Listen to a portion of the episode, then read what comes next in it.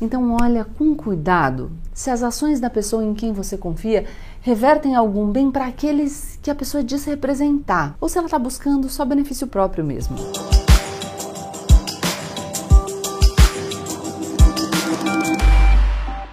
Olá, pessoal! Como eu sempre digo, a partir de agora, menos emoção, mais razão. Aproveita para se inscrever no canal, deixar seu like e compartilhar esse vídeo com seus amigos. A gente está aqui na reta final, né? Semana que vem, no domingo, dia 2 de outubro, nós todos, nós todos, vamos às urnas escolher os nossos representantes para os próximos quatro anos. Nessas eleições, nós vamos votar para deputado estadual, deputado federal, senador, governador e presidente da República. A gente vai nesse vídeo bater um papo sobre algumas dicas para escolher os candidatos e candidatas que mais têm a ver com você, com seus valores, com aquilo que você quer para o seu estado e para o nosso país. Eu fiz esse vídeo a pedido de vocês. Vocês mandaram muitos comentários aqui, lá no Instagram, então eu decidi fazer esse guia. Nós vamos começar pelo começo. A gente começa votando para os cargos do poder legislativo. O primeiro voto é para deputado federal, que tem um número de quatro dígitos. O segundo voto é o voto para deputado estadual, com um número de cinco dígitos. O terceiro voto é para senador. Esse ano a gente só escolhe um senador e o eleitor deve teclar os três dígitos que correspondem à sua opção de senador. Só depois é que a gente vota para os dois cargos no poder executivo. Primeiro para governador, com um número de dois dígitos, e finalmente para presidente, também com um número de dois dígitos. Ai, Gabriela, mas que besteira! Eu já sei de tudo isso. Pois é, mas tem gente que não sabe. Então a gente respeita o coleguinha, porque o objetivo aqui é todo mundo votar com consciência. Como são vários os números, é uma boa levar uma colinha, um papel, presta atenção, um papel, com os números dos seus candidatos escritos, de preferência na ordem de votação que eu expliquei aqui, já para simplificar. Lembrando que não dá para usar o bloco de notas do celular, porque celulares não podem ser consultados na hora da votação. Eu sei, Sempre tem uma pessoa que vai lá e posta uma selfie votando, mas você tem que saber que não pode. O voto é secreto e a ideia é que ninguém possa tirar uma foto do seu voto, para que ninguém possa exigir isso de você quando você sai da sua sessão eleitoral, vocês entendem? É uma forma de preservar o sigilo da votação de todo mundo, sigilo esse que é tão importante. Lembrando aqui que os primeiros dois dígitos do número de qualquer candidato representam o partido dela ou dele. E isso é especialmente importante nas eleições para deputados. A gente já explicou isso aqui no canal, mas não custa repetir para ficar bem fresquinho na cabeça de todo mundo. Aqui no Brasil, para os cargos de deputado estadual e federal, nós temos um sistema de votação chamado proporcional de lista aberta, ou seja, o seu voto vai, primeiramente, para o partido. A pessoa em quem você vota importa sim, porque a quantidade de votos que ela tiver vai influenciar na ordem em que ela vai estar na lista do partido. Mas as cadeiras de deputado pertencem ao partido que vai preencher quantas ele receber com os seus deputados mais votados. Existe todo um cálculo de coeficiente eleitoral e de coeficiente partidário que é um pouco mais complexo, mas que eu explico direitinho no Manual da Política Racional. O importante é vocês entenderem que o partido ao qual pertence o seu candidato a deputado ou deputada importa muito. O seu candidato pode acabar não sendo eleito. Mas o seu voto para alguém daquele partido pode acabar elegendo outra pessoa do mesmo partido que tenha tido uma votação maior e por isso esteja melhor posicionado na lista dentro do partido. Antigamente isso era ainda mais confuso, porque existiam coligações em eleições proporcionais, ou seja, o seu voto num fulano do partido X poderia acabar elegendo o cicrano no partido Z. Isso não existe mais desde as eleições municipais passadas. Então, simplificou um pouquinho. De todo modo, é bom dar uma olhada em todos os candidatos do partido para o qual você está pensando em dar o seu voto de deputado, para ver se você se sente confortável se alguma daquelas pessoas assumir no lugar do seu nome preferido. Se for um partido em que você odeia todo mundo e só vai com a cara daquele sujeito muito específico, talvez seja melhor reconsiderar porque você pode acabar ajudando a eleger uma pessoa que você detesta. Pô, Gabi, mas olhar todos os candidatos é muita gente. Tá bom, vamos restringir. Como as taxas de reeleição são consideráveis, vale dar uma olhada em quem são os deputados que já foram eleitos por esse partido e que concorrem por ele novamente. Aí você pensa: posso conviver com essa galera lá no Congresso? Ou na minha Assembleia Estadual? Em 2018, a gente teve a menor taxa de reeleição para o Congresso Nacional da Nova República. Naquela onda de nova política, foi um pouco mais de 50%, mas as expectativas de todo mundo é que esse número volte a crescer um pouco. Ou seja, não é certeza absoluta que quem já está lá vai se reeleger, mas vale a pena, se você quiser restringir essa lista, dar uma olhada em quem o partido que você está votando tem por lá, pelo Congresso, pela Assembleia Estadual, e ver se para você tudo bem. Aliás, como a cadeira na Câmara dos Deputados ou na Assembleia Legislativa Estadual pertence ao partido, existe o voto de legenda. Se você se identifica muito com as bandeiras de um partido, mas não sabe bem quem escolher dentre as opções disponíveis nesse partido, você pode escolher votar apenas na legenda do partido, no número correspondente ao seu partido de preferência, para aumentar as chances dele conseguir cadeiras. Tranquilo também. Para finalizar o legislativo, lembrem aqui que para o Senado a eleição é majoritária, que nem para presidente e para governador, ou seja, quem levar, levou mesmo. Esse ano a gente só vai eleger um senador, mas é bom ficar atento porque eles têm um mandato de oito anos. Uhum. A gente renova o Senado um terço, dois terços, de quatro em quatro anos. É, esse mandato de oito anos é tempo pra caramba com uma mesma pessoa lá, então é legal olhar com carinho para esse voto também, porque o Senado tem bastante poder. É o Senado que julga os pedidos de impeachment do presidente, por exemplo. Também são os senadores que sabatinam os candidatos ao Supremo Tribunal Federal escolhidos pelo presidente. No próximo mandato de quem quer que seja, essa pessoa, esse presidente eleito, vai escolher dois ministros do Supremo, com a aposentadoria por idade do ministro Ricardo Lewandowski e da ministra Rosa Weber.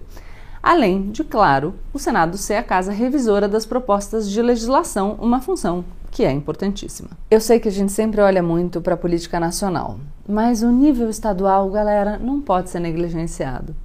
Segurança pública, uma das preocupações recorrentes do brasileiro, e quem cuida disso uhum, é o governador. Quem a gente eleger nos nossos estados vai ter uma influência grande nas nossas vidas. Então, vale a pena prestar bastante atenção e escolher com qualidade, né? Outra consideração estratégica a se levar em conta.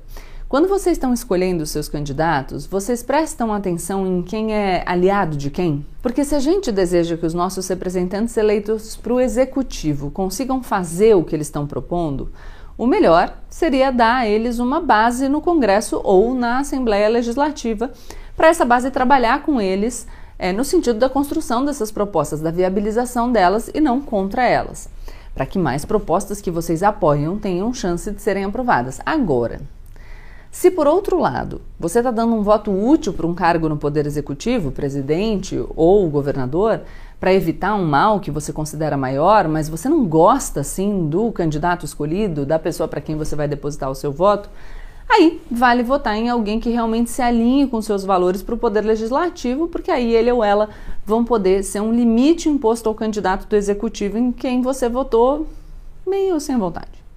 São estratégias a se pensar. E para presidente, Gabi? Para escolher nosso candidato a presidente, nós temos diversas ferramentas. A melhor de todas é acompanhar a política direitinho no longo prazo para ir vendo com quem você mais se identifica. No site do Tribunal Superior Eleitoral, vocês podem olhar as propostas de governo de cada um dos candidatos. Aliás, não só de presidente, mas de todo mundo, é uma maravilha. Mas eu já adianto aqui para vocês a maioria das propostas é bem vaga. De qualquer forma, é importante votar sabendo o que eles estão prometendo e ver se você se alinha a esses princípios. Consultar o histórico dos candidatos também é muito bom. Eu vou deixar o link para vocês na descrição desse vídeo para vocês consultarem as propostas Lembrando que tem uma galerinha ali na página do TSE cuja candidatura foi indeferida ou cancelada, Roberto Jefferson. Mas está tudo bem escritinho para vocês verem. Nesse site de prestação de contas do TSE, vocês também podem ver as despesas de campanha, os doadores da campanha, o orçamento e outras informações interessantes. Já adiantando, funciona como qualquer outro assunto que você considera relevante, tá? Tem que se dispor a estudar. Entrar lá no site, ler as coisas, fuçar. Vocês aparecem muito aqui querendo que eu dê um nome e eu não vou dar. Esse não é meu papel. Meu papel, na minha visão, é mostrar o caminho. E aí, cada um faz a sua lição de casa e escolhe a partir dos seus próprios valores. Agora, eu posso ajudar dizendo que o que eu acredito que vale para qualquer voto é a gente pensar quais são as qualidades que a gente procura numa candidata ou num candidato. E a gente precisa, de forma madura mesmo, calibrar as nossas expectativas. A primeira calibragem é: você nunca vai achar alguém que concorde 100% com você, não vai. A nossa democracia é representativa, eu sei, a gente escolhe uma pessoa para representar os nossos interesses na Câmara, no Senado, no Poder Executivo, em todas as instâncias. Aquela pessoa que você elege, ela não vai se despir das suas convicções pessoais ao chegar lá e votar apenas como você quer, até porque você não é o único eleitor dela. Essa pessoa está ali para te representar, mas não está ali para ser igual a você. Se você quer uma pessoa que pense igualzinho a você em tudo, quem sabe você deva se candidatar na próxima. E é uma dica sincera: a gente precisa sempre de novas pessoas na política. É importante que pessoas engajadas e bem intencionadas escolham esse caminho. Mas normalmente a gente elege uma pessoa confiando no discernimento dela para agir pelo nosso interesse. Ou seja, confiança é uma parte importante da nossa decisão de voto. Confiança e acompanhamento ao longo do mandato, para a gente não ser enganado. Vamos combinar aqui que o voto não acaba depois que a urna faz o barulhinho de final de votação. A gente precisa acompanhar os candidatos que a gente elege para saber se eles fizeram jus à confiança que nós depositamos nele ou nela. Esse discurso de fulano não me representa, a política não me representa, é papo furado, um discurso de preguiçoso. Representa sim. E é por isso, aliás, que eles nos devem explicações ao longo de todo o mandato para o qual eles foram eleitos. Os políticos eleitos são funcionários públicos, servidores que servem a nós, a população brasileira. Eles não são gurus intocáveis, nem pessoas que a gente pode esquecer da existência. Eles são nossos prestadores de serviço e a gente tem a responsabilidade de fiscalizar o trabalho deles direitinho. Essa é a nossa parte. A minha dica seguinte é: Lista as qualidades, pautas ou causas que você considera imprescindíveis na pessoa para que ela mereça o seu voto. Uma lista de prioridades suas, um básico, uma, um básico do que você não abre mão. E começa a sua procura daí. Quais candidatos se encaixam nessa listinha? Depois, claro, é bom refletir sobre aquilo que você considera absolutamente inadmissível e escrever uma lista de interesses, características ou pautas que você não tolera. E já vai retirando as pessoas que se encaixam nesses inadmissíveis da sua caixinha de possibilidades. Vale também olhar o histórico daquele candidato ou candidata, o currículo mesmo. Essa pessoa geralmente faz o que fala que vai fazer? Ela tem uma história que você respeita? É uma pessoa agressiva, conciliadora? Sabe conversar e fazer alianças ou fica ali no seu quadrado ou só dando grito para pegar bem nas redes? A gente está contratando um funcionário para o nosso empreendimento coletivo chamado Brasil. Que características a gente quer? E isso porque em época de redes sociais, demonstrar pureza e virtude costuma pegar bem, inclusive dar voto. Mas a política depende de habilidade de negociação. Então olha com cuidado se as ações da pessoa em quem você confia revertem algum bem para aqueles que a pessoa diz representar. Ou se ela está buscando só benefício próprio mesmo, sabe? Para a imagem dela. Isso é importantíssimo. Pureza é lindo, mas tem muita gente precisando de concessões, barganha e negociação para experimentar melhoras concretas e urgentes na sua vida. Não dá para instrumentalizar essa gente para benefício próprio, por vaidade. Lembrem, ninguém muda no dia que adquire poder a pessoa que vocês escolheram na campanha vai ser exatamente a mesma pessoa que vocês estão levando para o governo. Aliás, a tendência é que talvez piore um pouco. Em 2018, muita gente achou que o Lies falava e fazia besteira na campanha e em toda a sua vida pregressa, mas que sentando na cadeira da presidência ele seria uma nova pessoa. Diferente. Isso nunca aconteceu. Isso não vai acontecer. A pessoa é o que ela é. E vale a pena pegar um político que você já gosta, já admira e acompanha o trabalho dele e ver quem ele está apoiando no seu estado. É tipo uma carta de referências do candidato à vaga de emprego, sabe? Não é tudo, mas é bom saber. Fora essas opções, existem algumas ferramentas online que podem te ajudar a fazer o match, digamos, entre as suas crenças e as propostas dos candidatos. Se você é do estado de São Paulo, o jornal Folha de São Paulo tem uma ferramenta dessas para te ajudar no momento da escolha, para vocês procurarem opções de senador e deputado. Eu vou deixar esse link aqui na descrição do vídeo também. Se vocês têm outras ferramentas aí no estado de vocês, compartilhem com os colegas aqui nos comentários. O jornal O Globo fez um teste simples de match para os candidatos a presidente. Só quero ressaltar aqui que essas ferramentas podem ser um guia, te dar uma noção se você está perdido, mas nada, nada substitui uma investigação atenta dos candidatos disponíveis, baseada nos parâmetros que você mesmo criou para o representante ou a representante que você deseja tem que ter trabalho, gente. Não tem atalho. O portal G1 fez um compilado de propostas de campanha de candidatos a presidente e a governadores de todos os estados que merece uma olhadinha para quem ainda está na dúvida. E mesmo para quem já acha que está decidido, sempre vale a pena olhar. Todos esses links eu vou deixar aqui na descrição desse vídeo. Até agora, a gente falou de convicção. Mas outro ponto fundamental que está sendo muito discutido nas eleições majoritárias para o executivo é o voto útil. A gente já pincelou esse assunto aqui no vídeo da semana passada sobre votos brancos e nulos. Vale vocês assistirem. É um cálculo legítimo, assim como é legítimo abrir mão da estratégia para decidir pela convicção. Você só precisa ter consciência das consequências das suas ações para decidir bem e munido das informações que você precisa. Para concluir, eu queria deixar um recado especial às mulheres aqui do canal.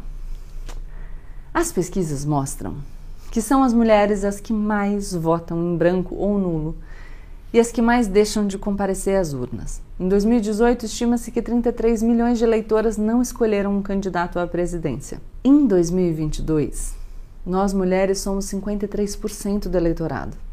São 8,6 milhões de eleitoras a mais do que eleitores homens. O ano de 2022 marca os 90 anos da conquista do voto feminino no Brasil. Vamos fazer valer a nossa voz? Eu sei que os motivos para essa ausência são muitos. Jornadas triplas e cansativas, pressão da família, do marido, descrença na política e nos políticos e medo. Mas se eu puder fazer um chamado para as eleitoras aqui que me acompanham, eu diria: votem. Façam a sua voz ser ouvida, mesmo que seja na proteção da urna. O voto é secreto, é somente seu. Ninguém pode te tirar esse poder. Usa. Eu garanto que vale a pena. E para não ter encheção de saco, você pode falar para as pessoas que você vai fazer o que elas querem. Que você vai anular, que você vai votar no ciclano, no beltrano. E a hora que você estiver lá, você e o botãozinho, você faz o que você quiser. Deixe seu like, se inscreve no canal e compartilhe o vídeo com seus amigos. Boa escolha para todos nós. Tchau, tchau.